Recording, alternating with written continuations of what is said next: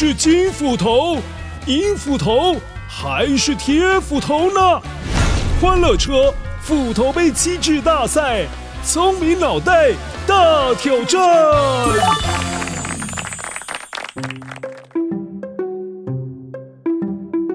嗨，乖乖，我是大气的守护者故事当中的宝弟，你还记得我吗？呵呵，这次我来当关主，测验你的小脑袋哦。在故事当中，夏琪的奶奶曾经说过以下的这段话。对了，听说在海洋的另一端，遥远的北方山中有个山洞，里面住着风神婆婆，她可是大气的守护者，专门控制着风怎么吹。天气如何变化？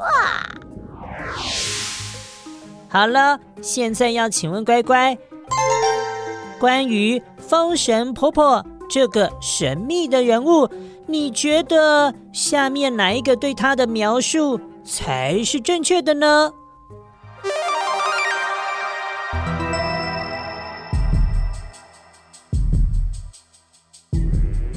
？One。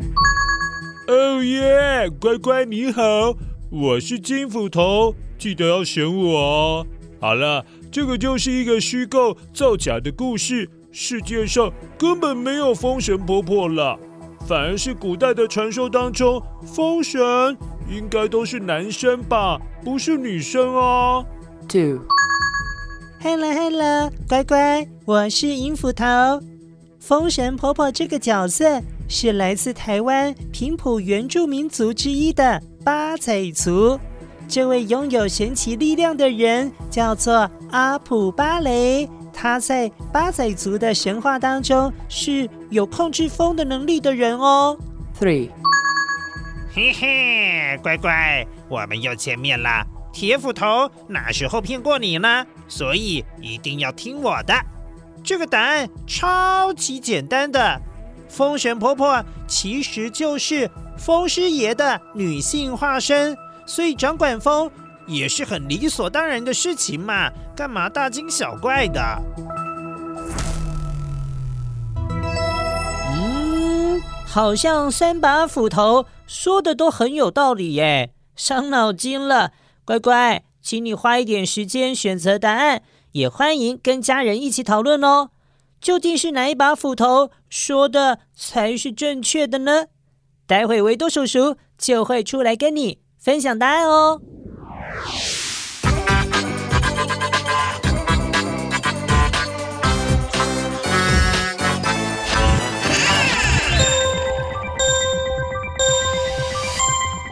嗨，乖乖，我是维多叔叔，答案要公布喽。